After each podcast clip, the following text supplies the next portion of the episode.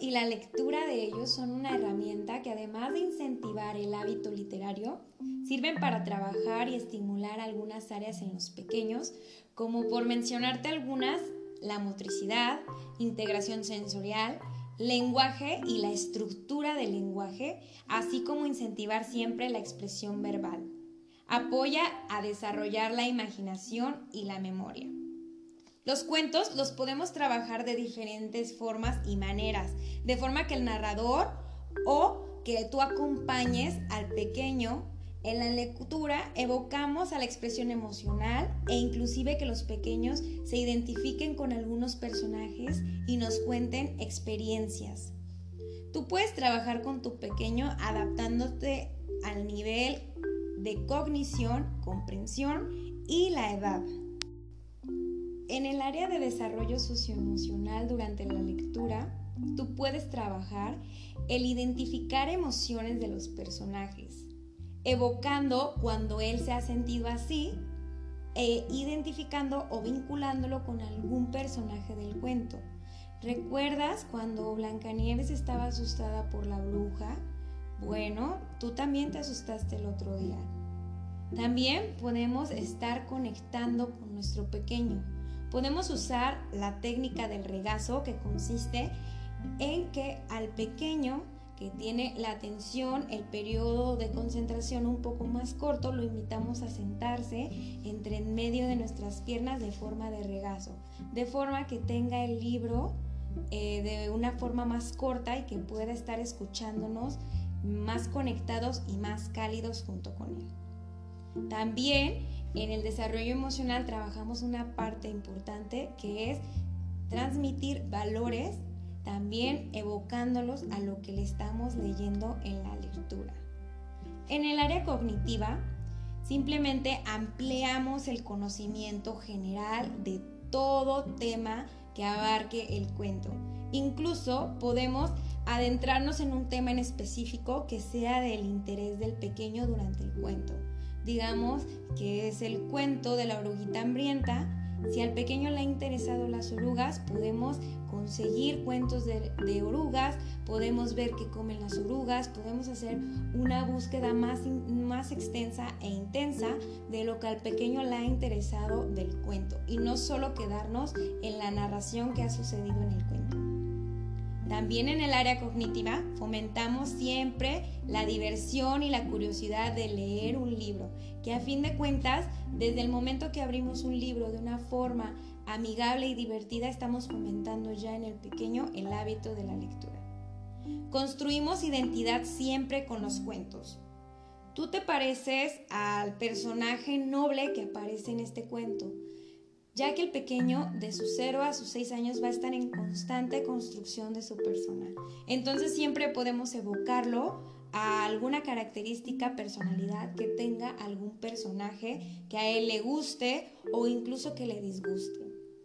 En el área del lenguaje, siempre vamos a poder explotarla en cuanto a los cuentos. ¿Por qué? Porque estamos en la narración, en la estructura del lenguaje, sonidos.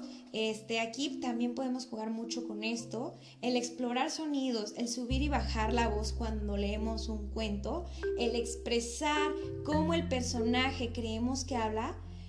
Esto le ayuda muchísimo al pequeño en el área del lenguaje reconociendo las palabras. Y no solo en el hecho de leerlas y explotarlas en la narración, digamos ahorita subiendo y bajando la voz, haciendo referencia simplemente el pequeño, la imagen con el sonido, la palabra y este, metiéndola en la, en la estructura de la oración, haciéndole una referencia, se le hace más sentido a la palabra y le encuentra una utilidad que a fin de cuentas es lo que buscamos a la hora de implementar un nuevo lenguaje. No temas usar palabras muy redundantes cuando nuestro pequeño, eh, digamos, nosotros asumimos que no tiene ese nivel de comprensión, sino siempre invitar a que el lenguaje crezca, aunque creamos que la palabra aún no es muy adecuada para su edad.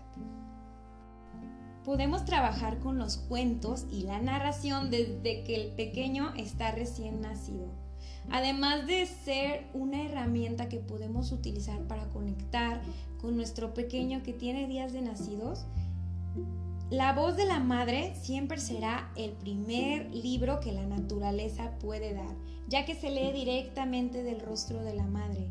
O en dado caso, la figura de apego significativa para el pequeño, ya sea el papá, el abuelo, el sobrino, el que tenga más proximidad o los que tengan más proximidad con el bebé.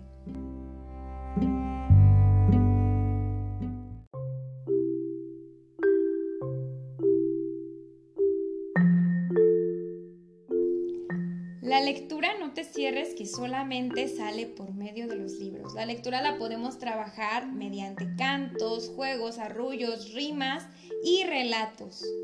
Cuando el bebé ya puede manipular lo que es un libro, el libro siempre va a comenzar como un juguete.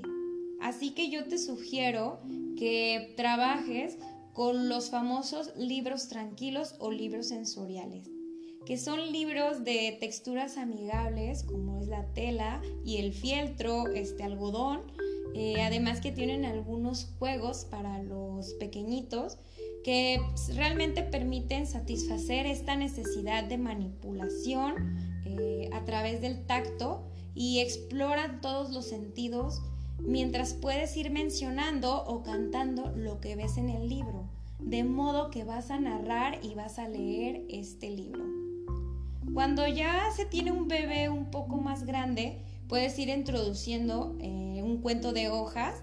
Eh, realmente trata de que sea un cuento de uso rudo, como lo que son los cuentos estos de cartón, para que tú puedas permitir todavía la manipulación, que sería lo ideal en todas las etapas, que tú siempre permitas la manipulación. Pero aquí no olvidemos que los pequeños son un poquito este, bruscos con sus movimientos, entonces para este, que permanezca este libro un tiempo, podemos usar libros de uso rudo. No te centres tanto en el contenido y la estructura tal cual, porque pues siempre como adultos queremos llevar el control, más bien te sugiero que pierdas el control de inicio a fin del cuento y nos enfoquemos en cuál es la parte que le llama más la atención o que el pequeño inicie por en medio del cuento o que inicie de, final a principio, que se salte páginas, eh, que mencione algunos objetos simplemente que ve. Tú aprovecha este interés y sigue la narración como él te lo permita. De forma que vea este momento de lectura como algo cálido y algo divertido. Algo que me parece importante resaltar y abordar ya con los maternales y preescolares en cuanto al hábito de la lectura, siempre tenemos esta errónea idea que para practicar la comprensión lectora tenemos que estar en constantemente dándoles preguntas durante y después de la lectura. Esto más bien yo creo que lo vuelve un evento ya no tanto del goce, sino que se ve como una evaluación y algo que no se disfruta, porque a fin de cuentas es frustrante para el niño no recordar algunas partes del cuento o no recordar alguna acción que hizo algún personaje. Y dirás ahora cómo puedes trabajar la tan importante comprensión lectora. Siempre te voy a sugerir que sea forma de juego, innovando e inventando al pequeño a leer eh, ya sé que son pequeñitos y todavía no pueden leer como tal, pero aquí se usa mucho la narración, lo que recuerda a él de algún cuento conocido.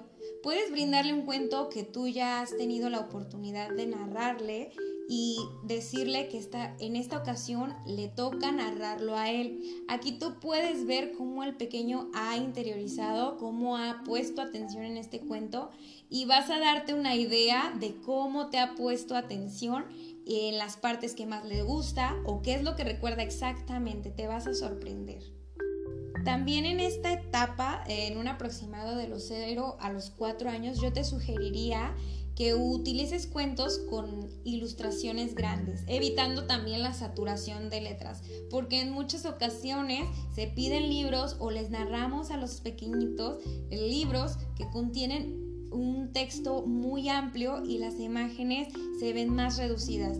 Recuerda que los pequeños siempre son visuales, entonces eh, entre más visual sea el libro, le podemos dar la pauta para que el pequeño observe la imagen y narre lo que cree que pasa, dándole también la oportunidad a la estructura del lenguaje que el pequeño está desarrollando en ese momento.